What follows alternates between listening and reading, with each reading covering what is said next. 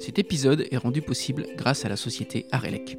On a tous besoin d'un artisan pour des réparations, de l'entretien ou un projet de chauffage, de clim, de plomberie pour l'aménagement de salles de bain ou de cuisine, un projet de motorisation de portail ou de domotique, ou de remise aux normes. Alors pour toute cette mise en valeur de votre foyer, vous pouvez faire confiance à Arelec. Ils se déplacent dans tout le département de l'Indre. Vous pouvez les retrouver au 3 impasse de la poterie à Châteauroux ou sur les réseaux sociaux art-elec. Cerise sur le gâteau, les tarifs sont devisés et compétitifs. Elles sont labellisées Éco-Artisan, Calibat RGE et Handibat. Et maintenant, place à votre podcast.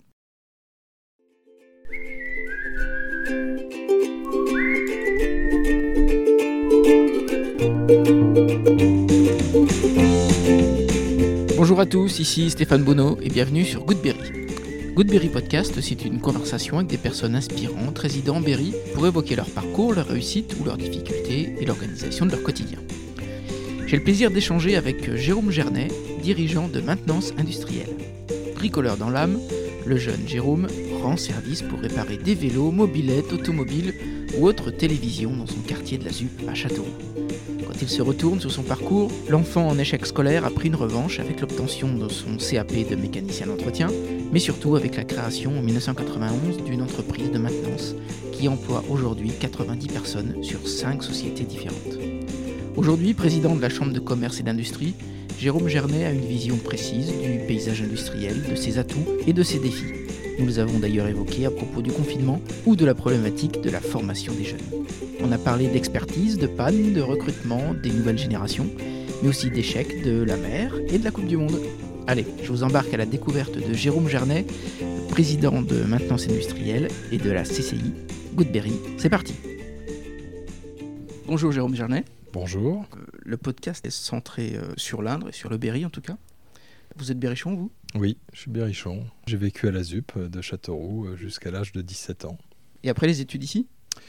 Alors une partie à Châteauroux, et puis ensuite je suis parti, je suis sorti du cycle scolaire standard, on va dire, de la cinquième, et je suis parti à Bourges faire un CAP mécanicien d'entretien. J'ai commencé par un CAP, et ensuite j'ai enchaîné avec un BEP à Châteauroux. Je suis revenu à Blaise Pascal jusqu'au bac pro, mention complémentaire. Et puis ensuite, j'ai repris les études en 97. Donc là, je suis sorti en 90 et j'ai repris en 97 pour faire une maîtrise de management.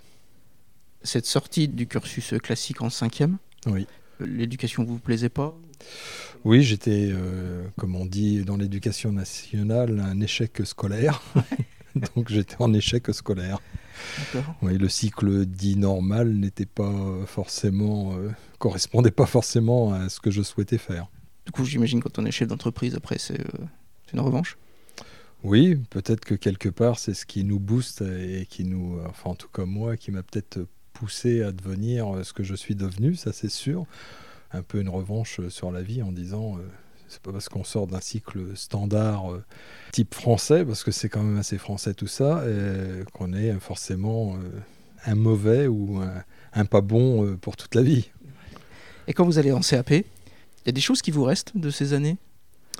Oui, parce que bah, là, par contre, je suis rentré donc en CAP mécanicien d'entretien à l'époque, et, et, là, je suis sur quelque chose que j'ai envie de faire. Donc euh, d'un seul coup, euh, bah, on passe d'un échec scolaire à, une, réussite, scolaire avec des très bonnes notes, où tout se passe bien, sauf bon, les, matières générales où ça reste moyen, voire très moyen. Mais sinon, sur, euh, sur tout le reste, on devient d'un seul coup un des meilleurs, donc forcément, ça plaît beaucoup plus. Vous étiez issu d'une famille plutôt mécanicien? Non, non, non. Mon père était représentant dans la bureautique et puis ma mère était, faisait des ménages sur Châteauroue. L'attrait de, de, la mécanique, vous avez ça des petits? Oui, j'ai toujours bricolé. Toujours bricolé. ça a commencé effectivement tout petit par les vélos, ensuite les mobilettes, la période mobilette, la période voiture, la période télé, parce que je réparais les télés à la ZUP de tous les voisins, donc j'ai touché un peu à tout. Hmm? Vous aviez un métier en tête à l'époque? Ah oui, faire de, tout. Toucher aussi bien à la mécanique qu'à l'électricité, qu'à l'électronique. Euh, toucher à tout. C'était vraiment. Euh, j'avais envie de toucher à tout. Et avec de l'ambition quand même?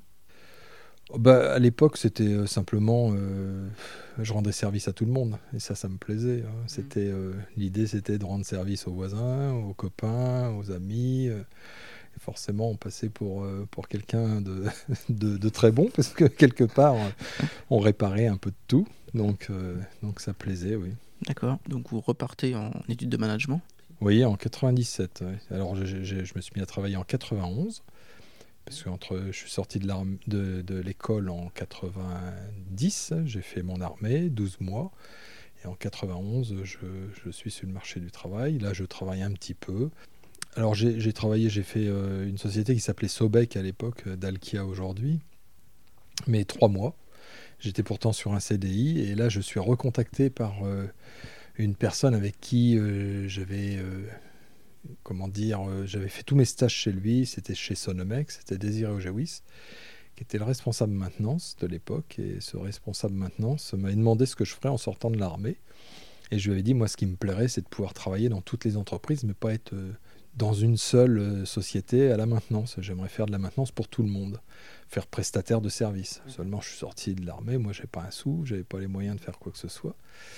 Et donc lui, euh, bah, je ne sais pas, et peut-être que l'idée a trotté dans sa tête. Et quand je suis sorti de l'armée, donc j'ai trouvé ça, il, est venu me chercher donc trois mois après en me disant, bah, écoute, ça y est, j'ai créé la société. Si tu me rejoins, euh, on lance l'aventure ensemble. Donc on a commencé à deux, puis trois, puisqu'il y avait euh, un technicien qui était avec nous, Agis Dago. Donc on était trois au départ en 1991. D'accord. Vous vous rappelez des premières semaines de travail? Ça se passe? Euh, Oui, oui, je me rappelle. Euh, je me rappelle bien de, ce qu'on a fait, euh, ou de ce qu'on faisait pas d'ailleurs, parce que tout n'était pas très très simple, puisqu'on touchait à tout, on faisait de la maintenance pour tout le monde, donc on allait dans différentes entreprises, donc à chaque fois c'était un challenge, puisque je connaissais pas forcément les machines, je connaissais pas forcément sur quoi j'allais. Donc au départ, oui, c'est un peu compliqué, mais bon, rapidement l'expérience fait qu'on apprend et puis, euh, puis on, s'améliore et forcément, à un moment ou à un autre, on, maîtrise. Donc c'est des entreprises qui n'avaient pas de contrat de maintenance avec un fournisseur Alors c'était euh, au départ c'était des gens qui avaient des services maintenance très réduits, voire pas de services maintenance, donc de petites sociétés qui avaient des besoins pour se dépanner. Il y avait aussi euh, un partenaire pour qui on faisait toute la maintenance, c'était le groupe, enfin c'était Martin Rondeau à l'époque, le groupe des et Cabot tout ce qu'ils vendaient, ils n'avaient pas de service maintenance et c'est nous qui faisions, qui assurions à l'époque le service maintenance pour eux. Tout, ce qui était compresseur, euh, machine tournante qu'ils vendaient, etc. Euh, on assurait le, SAV pour eux. Vous avez des anecdotes euh, du début? Oui, c'est arrivé où j'arrive chez certains clients, alors je ne donnerai pas le nom, mais c'était à 25 km de Châteauroux. J'étais jeune, moi, j'avais une vingtaine d'années. Euh, j'arrive et il me dit euh, Vous allez jamais être capable de dépanner une machine comme ça, euh, vous êtes trop jeune. Vous. Donc, c'est vrai que au début, ben, non seulement on a la jeunesse du savoir-faire, mais aussi la jeunesse de l'âge qui fait mmh. que c'est pas toujours facile de, s'imposer auprès de certains clients. on, se débrouille, on travaille, on on interroge beaucoup, on pose beaucoup de questions, on appelle les fabricants, hein, parce que aussi ça c'était un support important. Hein. À cette époque-là, il y avait des, facilités d'appeler les, fabricants. Aujourd'hui beaucoup moins, mais dans le passé, euh, les fabricants jouaient assez le jeu et ils nous aidaient à l'époque à dépanner les machines quand on était sur, le, sur, le, sur les chantiers. Vous avez eu des mentors? À cette époque bah, euh, Désiré oui, euh, mmh. qui était qui était donc la personne qui avait créé la société. Il y avait aussi Gabriel Lopez, qui, a été après euh, quelqu'un qui a travaillé chez Maintenance Industrielle, qui travaillait à l'époque chez Sonomec. Et c'est vrai que c'est des gens qui c'était des puits de science avec une grande grande expérience et ça, a beaucoup aidé au développement de, bah, de ma personne, mais aussi de, personnes qui sont arrivées derrière. Les, suivants, euh, c'est pareil, ils ont été formés, euh, informés et aidés par ces gens-là, oui. A un conseil dont vous vous souvenez? Tellement de conseils, parce que c'est plein de conseils. Euh, c'est la persévérance, c'est le calme, parce que, parce que souvent de fois, euh, si on perd son calme, on a du mal à, mettre ses idées correctement euh, en place. Et puis surtout, un conseil, et celui-là je le donne encore aujourd'hui, c'est que quand on a passé trois heures sur un sujet et qu'on n'a pas une seule piste, il faut, il faut se faire aider ou faire appel à un ami, pour, euh, pour trouver la solution parce que souvent de fois, après, on, on, a les idées qui se brouillent et c'est plus compliqué pour trouver la solution. Vous avez eu des, des échecs? Je veux pas dire qu'à chaque fois on a réussi parce que ce serait prétentieux de dire ça, mm. mais je dirais que on a eu des échecs, c'est-à-dire que je peux le dire aujourd'hui, il y a prescription. C'est arrivé où on a euh, grillé quelque chose qui n'était pas grillé au départ. Ça, mm. peut arriver où, mm. euh, en faisant un essai ou en faisant euh, un test, on a, on a fait une manipulation qu'il fallait pas faire. Ça, ça m'est arrivé. Hein, ça fait partie de l'expérience. Aujourd'hui, c'est ce qu'on essaye de transmettre, mais c'est pas toujours évident parce qu'il y, y, a tellement de choses à savoir que c'est pas, pas facile. Mais je dirais que, en tout cas pour moi, j'ai j'ai jamais imaginé ne pas réussir, mm. ne pas aboutir à dépanner. Euh, si ça a été le cas, ça a été très très rare. Mais généralement, euh, je dirais qu'on s'est toujours fait aider ou, ou, après on fait appel à un spécialiste pour, euh, pour aboutir. Mais généralement, le, but premier, c'était de satisfaire le client. Mm. Et quand on fait de la maintenance industrielle, j'imagine que c'est 24 heures sur 24, 7 jours sur 7 bah, en ce qui nous concerne, oui, aujourd'hui, euh, il y, a certaines personnes qui sont d'astreinte sur certaines. Euh, par exemple, on fait euh, tout ce qui est dépannage de robots de traite pour les vaches. Donc là, on n'a pas le choix, il faut être 24 heures sur 24, 7 jours sur 7 sur le pont pour pouvoir intervenir, puisque les vaches, elles ne peuvent pas attendre de se faire traire dans 3 jours. donc, donc il faut être sur le pont, oui, on a des, des métiers comme ça où on n'a pas le choix, il faut être tout le temps sur le pont, oui. Et j'imagine que les métiers sont extraordinairement variés. Oui, c'est très très très varié. Alors le paradoxe, euh, nous on est 90 personnes sur les 5 sociétés, mais euh, globalement on a plutôt des spécialistes, on a plutôt des gens qui vont maîtriser des sujets dans certains domaines. Il y a peu de généralistes. Mm. Pourquoi? Parce que généraliste, c'est tellement compliqué de tout maîtriser qu'on ne peut pas avoir beaucoup de généralistes. C'est faut se former dans plein de domaines et c'est compliqué. Donc on a plutôt tendance à spécialiser les gens. Hein. Les mécanos restent des mécanos, euh, les électriciens des électriciens, mmh. électroniciens électroniciens, etc. etc. Mais euh, il y a quelques généralistes pour le dépannage parce qu'il faut euh, maîtriser un peu toutes les technologies pour pouvoir dépanner. Et en tant que manager, vous? J'imagine que les experts sont beaucoup plus experts que vous. Oui. Comment vous arrivez-vous à manager Oui, alors euh, c'est vrai que les, techniciens pointus, si on prend l'électronique, il est évident qu'ils ont une maîtrise que je n'ai pas. Par contre, les principes de base restent toujours les mêmes. Et, ils n'ont pas énormément évolué, même en, en, 30 ans. Ça fait 30 ans que moi je fais ce métier-là en 30 ans, il y a, eu de l'évolution, euh, surtout sur la rapidité de traitement de, l'information, sur la numérisation de l'information. Avant, on était plutôt sur des, phénomènes analogiques. Aujourd'hui, on est sur du, système de numérique. Mais globalement, le principe de base reste toujours le même. Hein. Sur les commandes numériques, euh, une boucle d'asservissement, c'est toujours la même. Il y a un moteur, un codeur et, euh, et derrière une CN.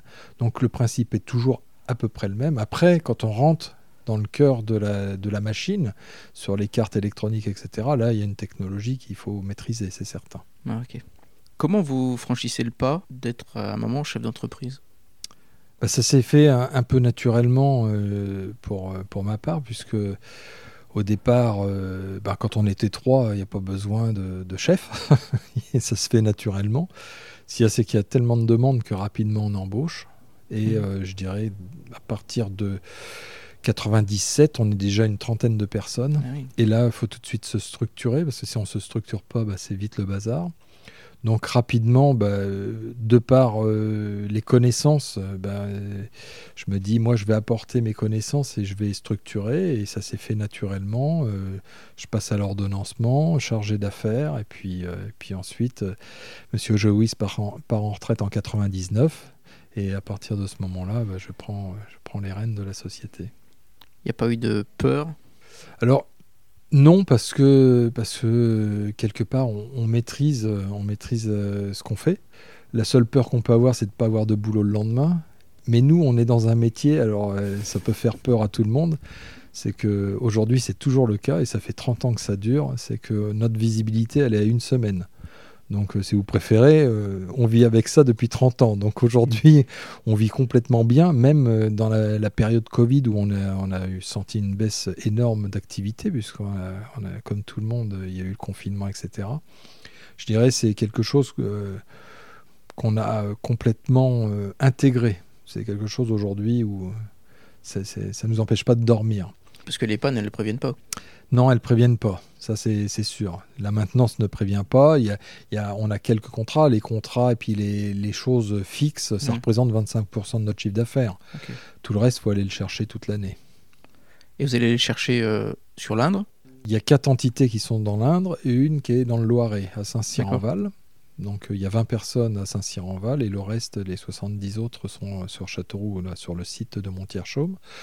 Notre euh, zone de chalandise, bah, c'est le 36, le 18 et le 45, et un peu le 41. Globalement, c'est là où on travaille le plus. Quand vous parlez de maintenance industrielle, il y a la maintenance et puis il y a aussi la vente de machines?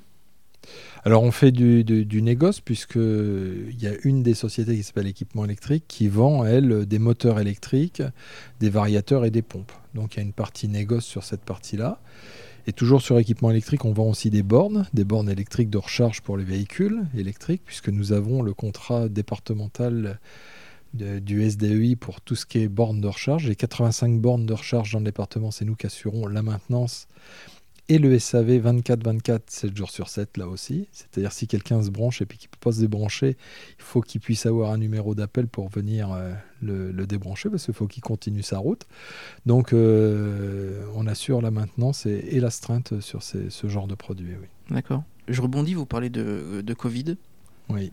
Il y a deux ans, quand le président annonce le confinement, quel est votre data d'esprit? Vous êtes comment? Je dirais qu'il y a eu euh, l'annonce. Ouais et surtout, une journée ou deux après, l'effet euh, incroyable que les sociétés ont rapidement fermé derrière. Et ça, ça m'a choqué, pour être euh, mmh. honnête. Hein. Et là, même avec ma casquette de président de CCI, j'ai poussé un cri d'alerte parce que j'ai dit euh, s'arrêter aussi violemment dans l'industrie. Je parle de l'industrie, le commerce, c'était pas pareil, mais dans l'industrie, s'arrêter aussi violemment, j'ai tout de suite dit ça va être très très très compliqué de reprendre une activité normale derrière. Et ça s'est confirmé par la suite parce qu'on a constaté rapidement que derrière ça a mis des, un temps infini avant de reprendre une marche normale. Et je dirais que même encore aujourd'hui, il y en a encore certaines qui n'ont toujours pas atteint une marche normale de, fonctionnement. Mmh. Et euh, moi, ce qui m'a surpris, c'est ça, c'est la, à peine l'annonce faite, euh, le lendemain, le surlendemain, la, la fermeture d'une grosse majorité de sociétés. Et donc, quel est votre rôle avec les équipes, vous? Alors nous, on ne s'est pas arrêté. Moi, je n'ai jamais fermé la société. On n'a jamais été en confinement total. D'abord parce que on avait cette obligation d'astreinte euh, sur pas mal de choses où il fallait euh, continuer à assurer la maintenance. certaines sociétés ont continué à fonctionner et elles avaient des besoins, donc on était présent pour elles. Donc, euh, donc on, a, on a géré euh, en interne euh, au mieux, je dirais.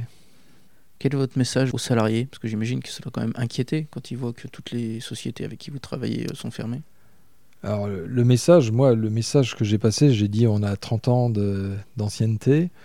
On fait partie des sociétés où globalement, je les gérais en bon père de famille et on avait un trésor de guerre qui nous permettait de passer le cap. Et encore aujourd'hui, peux vous dire que j'en suis content parce que, parce que je pense que sinon on serait peut-être plus là aujourd'hui à, parler. Hmm. Euh, je les ai rassurés dans le sens où j'ai dit euh, de toute façon, euh, il n'y a que si ça dure 10 ans et ça va être compliqué de le supporter pendant 10 ans, mais on a les moyens de le supporter pendant un, certain temps.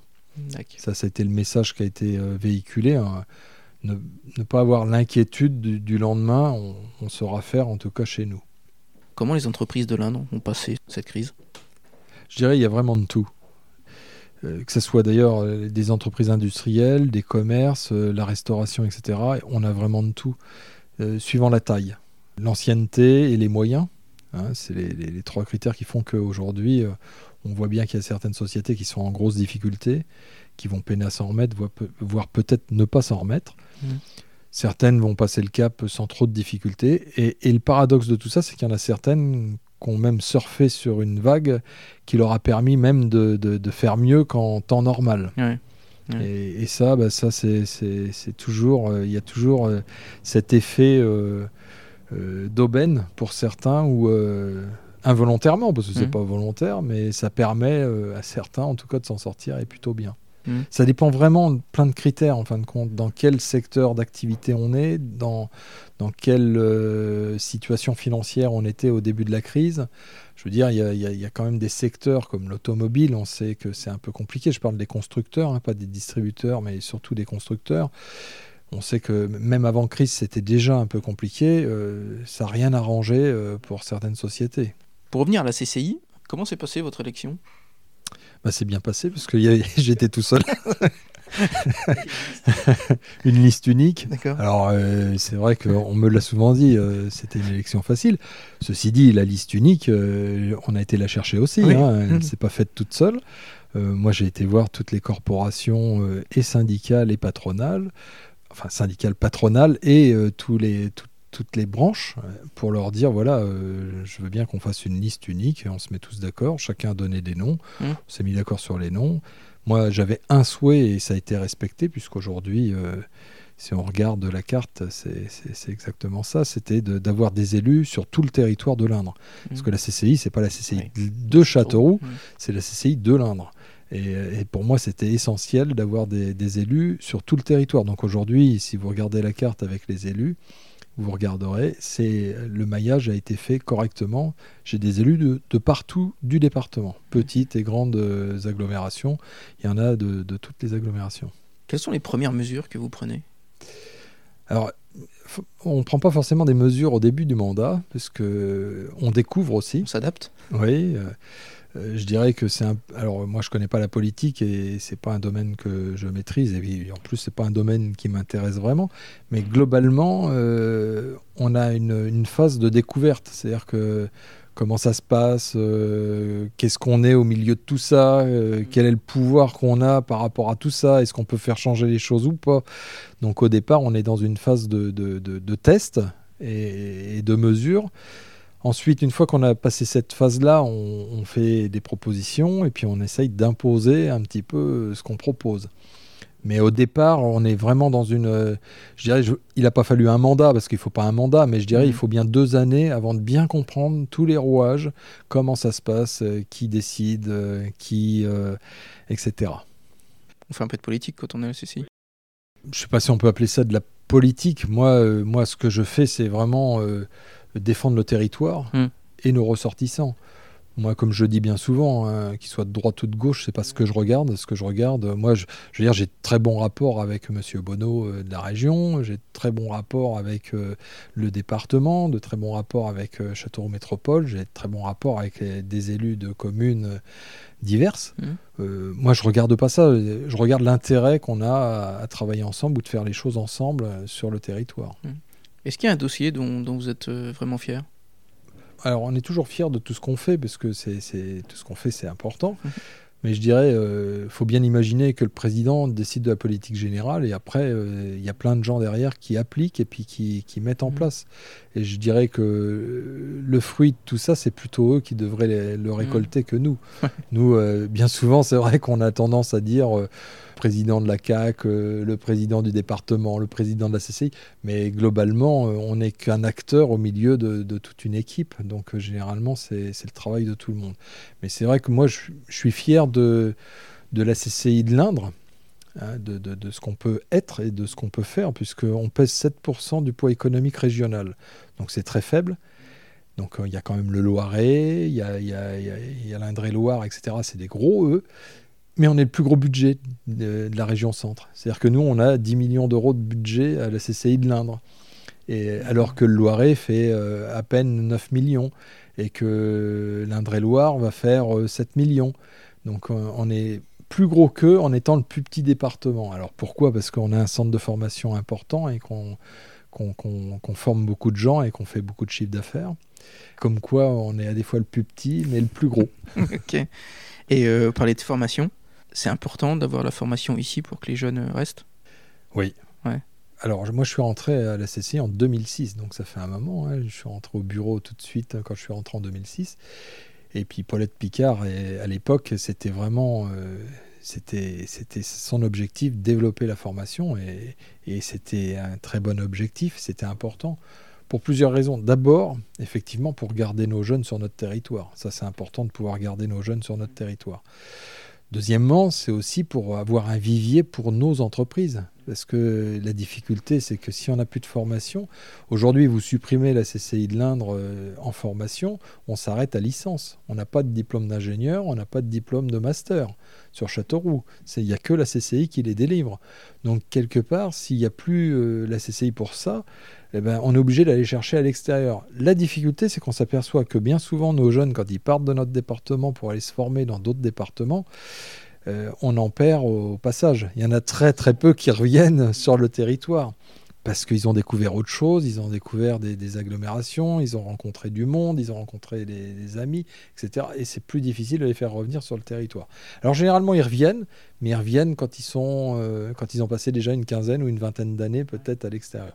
Mais la raison première, effectivement, c'est d'avoir un vivier de personnel aussi sur le territoire puisqu'aujourd'hui, au niveau formation, on a beaucoup de jeunes qui viennent de l'extérieur sur Châteauroux, qui se forment à Châteauroux, qui font euh, leur, parce que nous on fait que de l'apprentissage, qui font leur formation sur des entreprises du territoire et qui, euh, bien souvent, peuvent rester dans l'entreprise. Moi, j'ai un exemple chez moi. Hein. J'ai quelqu'un que, j'ai embauché qui n'était pas de, l'Indre et qui aujourd'hui est resté dans la, dans la société. c'est vraiment l'objectif. C'est l'objectif. Quels sont, d'après vous, les atouts et les problématiques des entreprises de l'Inde Alors, les atouts, euh, si on parle toujours de l'industrie, hein, euh, les atouts, c'est qu'on a, euh, on est très diversifié dans l'Inde. Souvent de fois, c'est l'exemple que je prends, si on prend le Cher, ils sont très orientés armement mmh. avec MBDA. Donc MBDA emploie déjà beaucoup de monde, mais énormément de sous-traitants. Beaucoup de gens dépendent d'MBDA. Ils font 80 ou 90 ou 100% de leur chiffre d'affaires avec MBDA. Donc euh, si MBDA tous, euh, forcément, il y a beaucoup de sociétés qui vont, qui vont s'enrhumer. Mmh. Nous, dans le département, la force qu'on a, c'est qu'on n'a pas de gros moteurs comme ça, mais par contre, on a plein de petites sociétés sur des, des, fabrications complètement diverses. On a de l'alimentaire, on a des verreries, on a des fonderies, on a de la mécanique générale, on a de l'usinage, on a, on a vraiment... Euh, des, sociétés complètement diverses. Mmh. D'accord. Il y a un maillage qui est fort.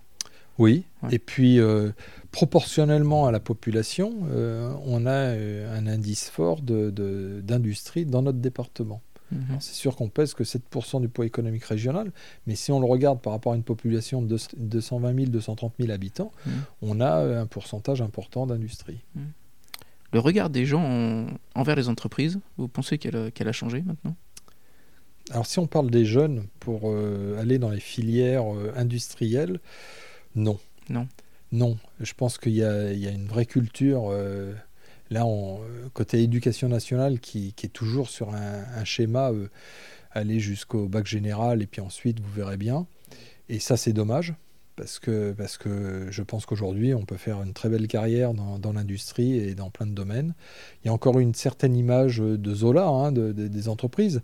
Même si aujourd'hui on regarde bien, euh, globalement, euh, l'industrie 4.0, elle existe dans toutes les entreprises de l'Inde. Hein, euh, vous pouvez aller chez Eurocast, il y a, je sais pas, une trentaine de robots. Vous allez chez Montupé, il y en a je sais pas combien. Enfin, je veux mhm. dire, l'industrie a évolué énormément. Il y a plein de métiers qui gravitent autour du, cœur de métier de l'industrie qui aujourd'hui bah, sont difficiles à pourvoir parce qu'on a tendance à pas emmener les jeunes dès le départ sur ces métiers-là. Est-ce qu'il n'y a pas un manque de communication aussi des entreprises? Oui, sûrement. Sûrement qu'on communique très mal, sûrement qu'on n'est pas très bon de ce côté-là à, vendre nos métiers. Mmh. Ça, c'est une certitude. Euh, mais on a du mal aussi à communiquer avec l'éducation nationale. Je veux dire, il y a, mmh. vraiment un manque de ce côté-là de, maillage entre l'éducation nationale et les entreprises.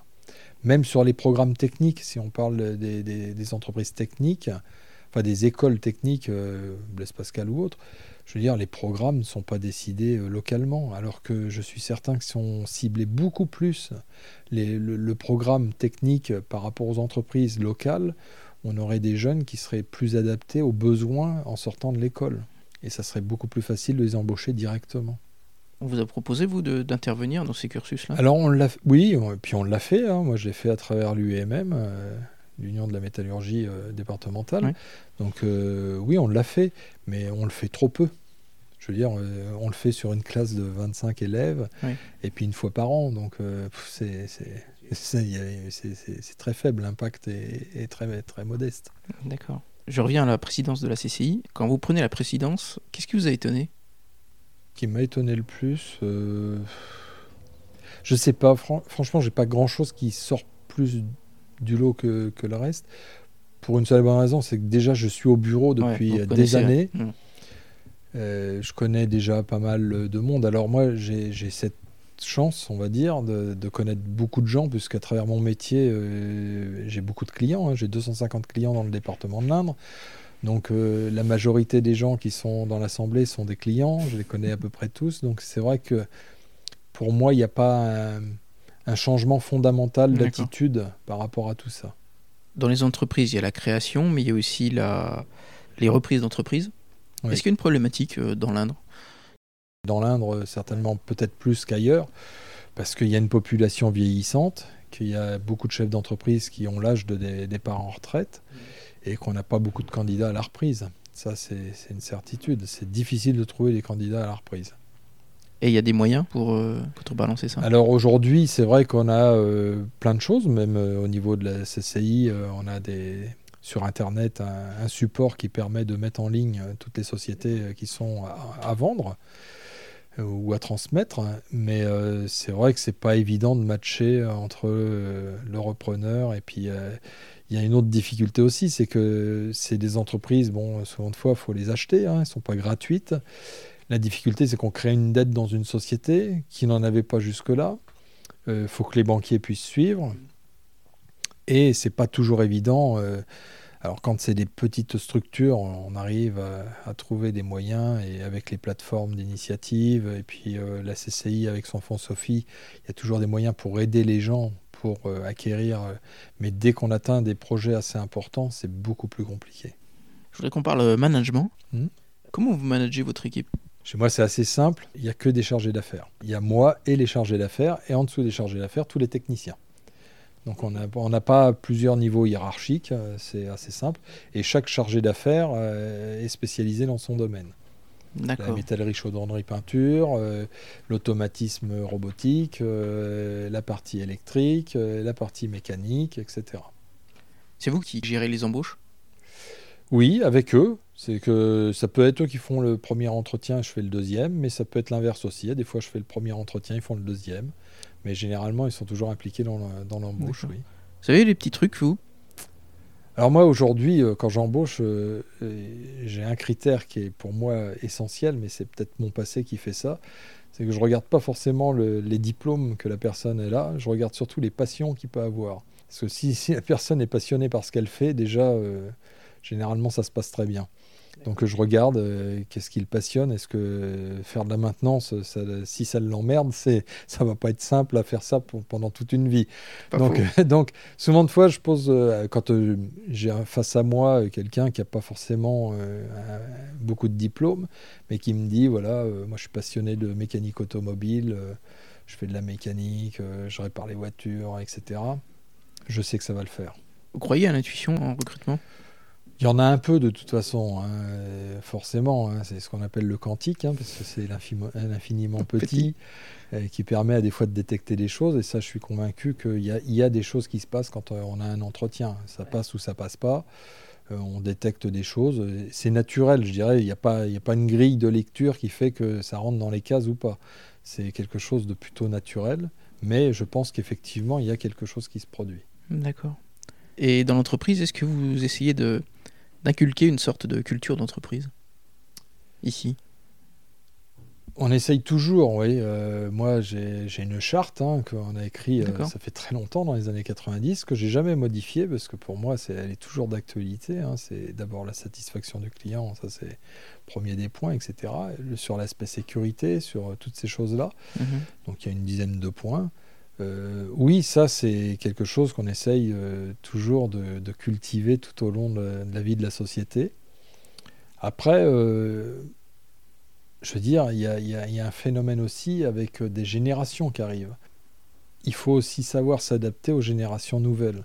C'est-à-dire que la façon de manager n'est pas forcément la même avec une nouvelle génération qu'avec une ancienne génération.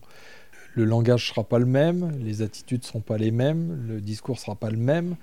Il faut, faut s'adapter aux personnes. Et j'aurais même tendance à dire, il euh, faut s'adapter aux 90 personnes, j'en ai 90, et il faut presque s'adapter, chaque personne est différente. Il y en a, il faut être plutôt directif parce que sinon le message passera jamais. Et puis certaines, c'est plutôt collaboratif parce que on sait que ça sera plus facile à, fonctionner derrière. Il y a une différence que vous avez détectée, vous, par rapport aux anciennes générations? Alors, il y, a eu, il y a eu des différences. Et là, la, génération qui arrive en ce moment, là, je vois, on a embauché quatre nouveaux jeunes, on va dire, mmh. qui se situent entre 20 et 25 ans. Et eh ben, elle est vachement agréable. Moi, moi j'aime bien travailler avec eux parce que c'est cette nouvelle partie de génération qui vient d'arriver. Eux, ils regardent en bas de la, paille, la, feuille de paye, en bas à droite. Euh, si on leur dit faut bosser, ils bossent. Franchement, euh, alors il y a tout ce phénomène où euh, effectivement aujourd'hui il y a, peut-être une petite carence et il faut les emmener là-dessus sur la partie technique. Mmh. On voit que bon, il y, a des choses, même les bases, ils les ont pas toujours. Mais aujourd'hui, on les forme. Moi, je fais énormément de formation. Ça, c'est quelque chose aujourd'hui dans la société, c'est une priorité. On forme les gens, on forme les gens et on forme les gens. Donc ça, on leur amène. Hein. Ils ont, par contre, ils ont un savoir-être, euh, moi, que, que, j'aime bien. C'est agréable de travailler avec eux. Mais qu'on n'a pas eu sur une génération d'avant. Ça a été plutôt, on leur doit tout et puis euh, c'est comme ça.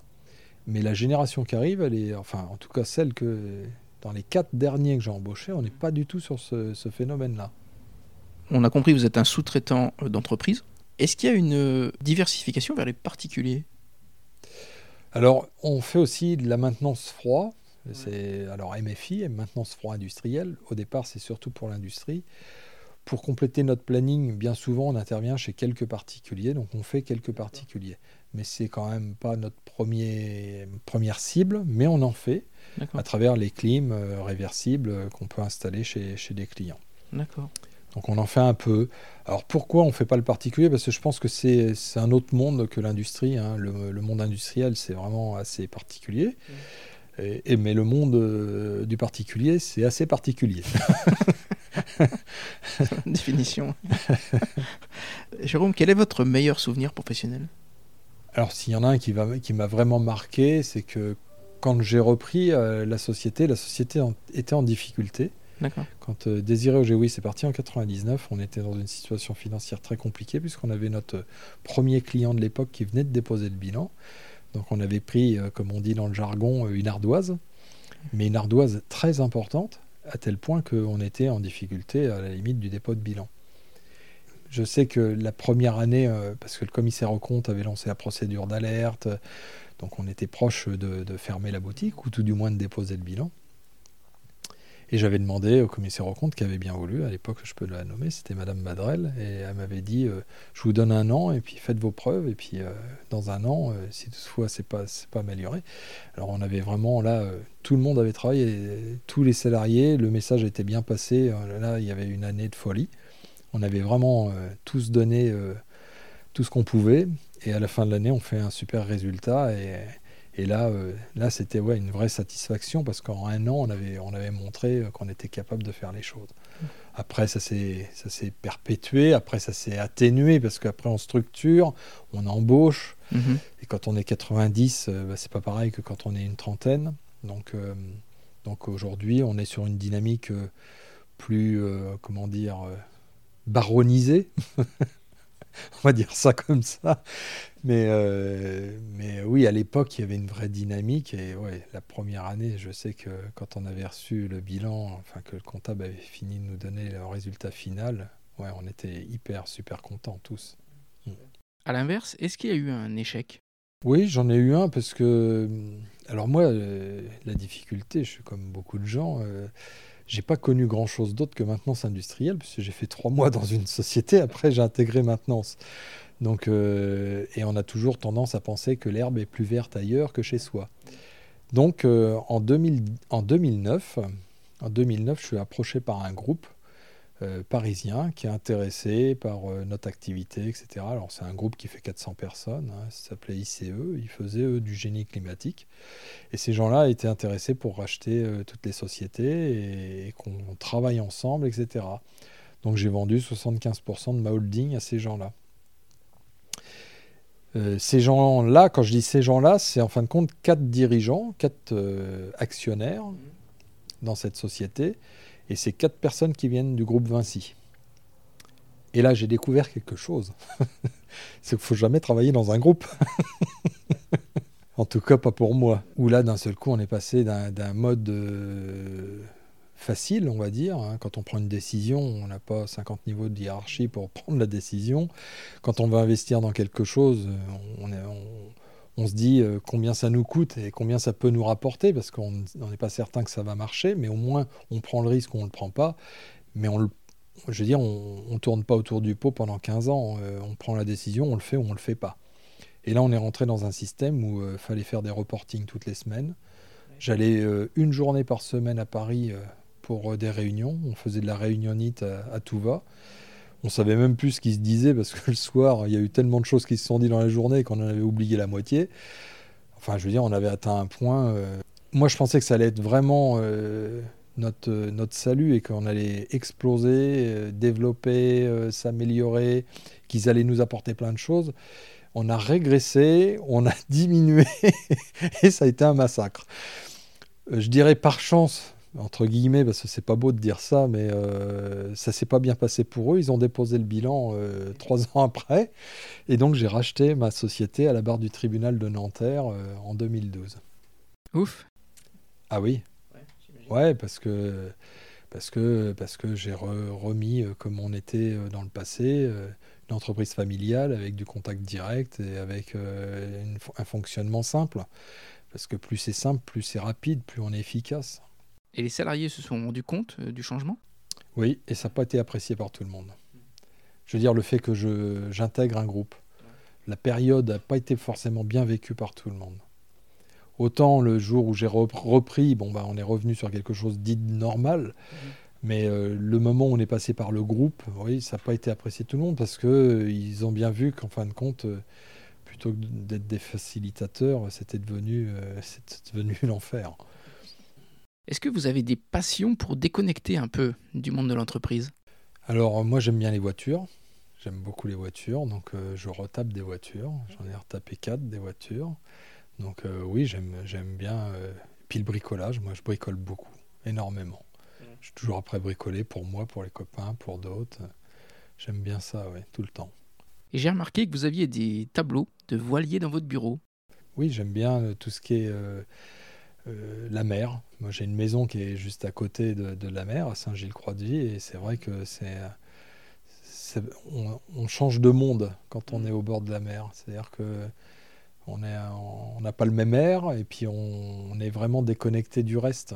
Et ça fait du bien de temps en temps de pouvoir euh, changer d'air. Vous arrivez facilement à déconnecter? Alors, euh, quand je pars en vacances, euh, généralement, il me faut au moins trois jours. Trois jours avant de commencer à prendre de la distance par rapport au quotidien. D'abord par le rythme. J'ai un exemple, et ma femme me le dit assez souvent. c'est quand je mange à table.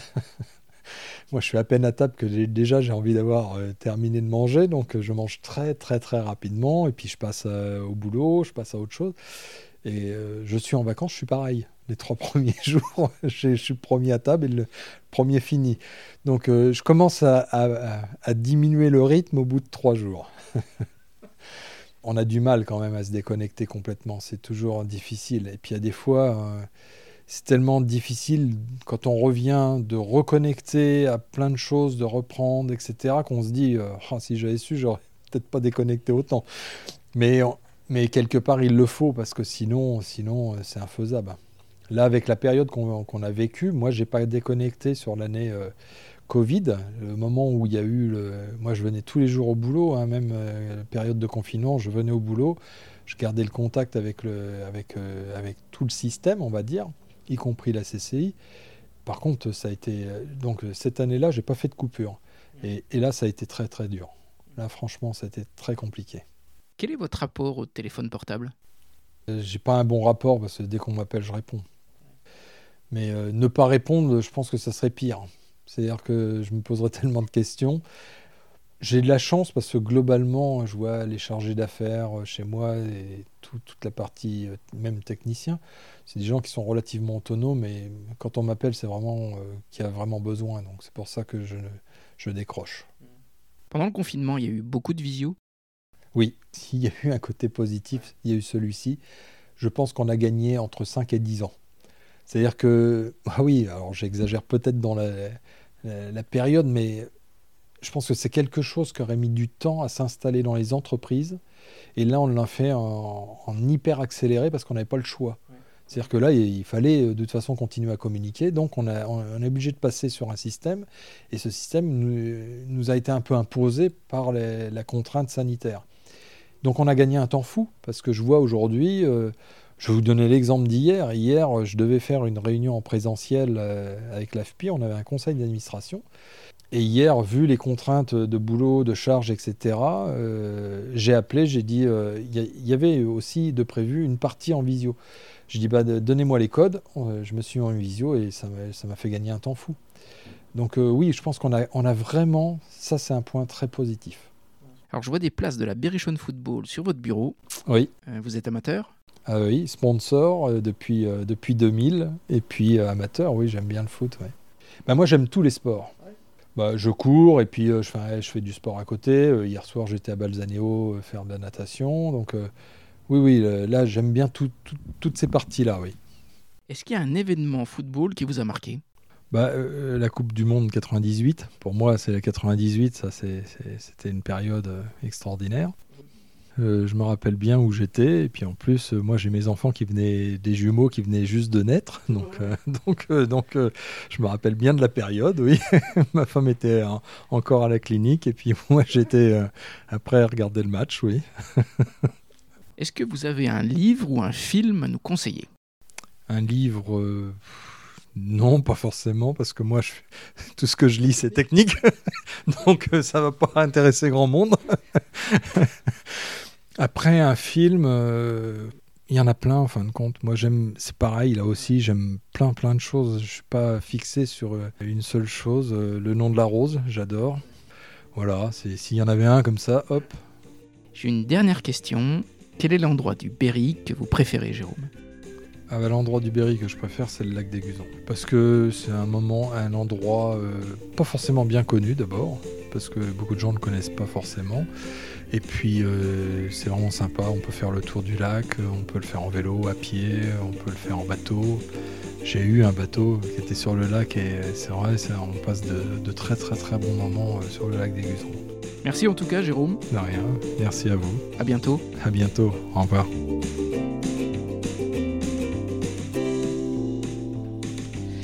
Hello, j'espère que cette conversation vous a plu. Il y a de plus en plus d'auditeurs qui téléchargent les épisodes et je vous en remercie. N'hésitez pas à vous abonner sur Apple Podcast, Specify, Deezer ou Google Podcast pour être alerté des nouveaux épisodes.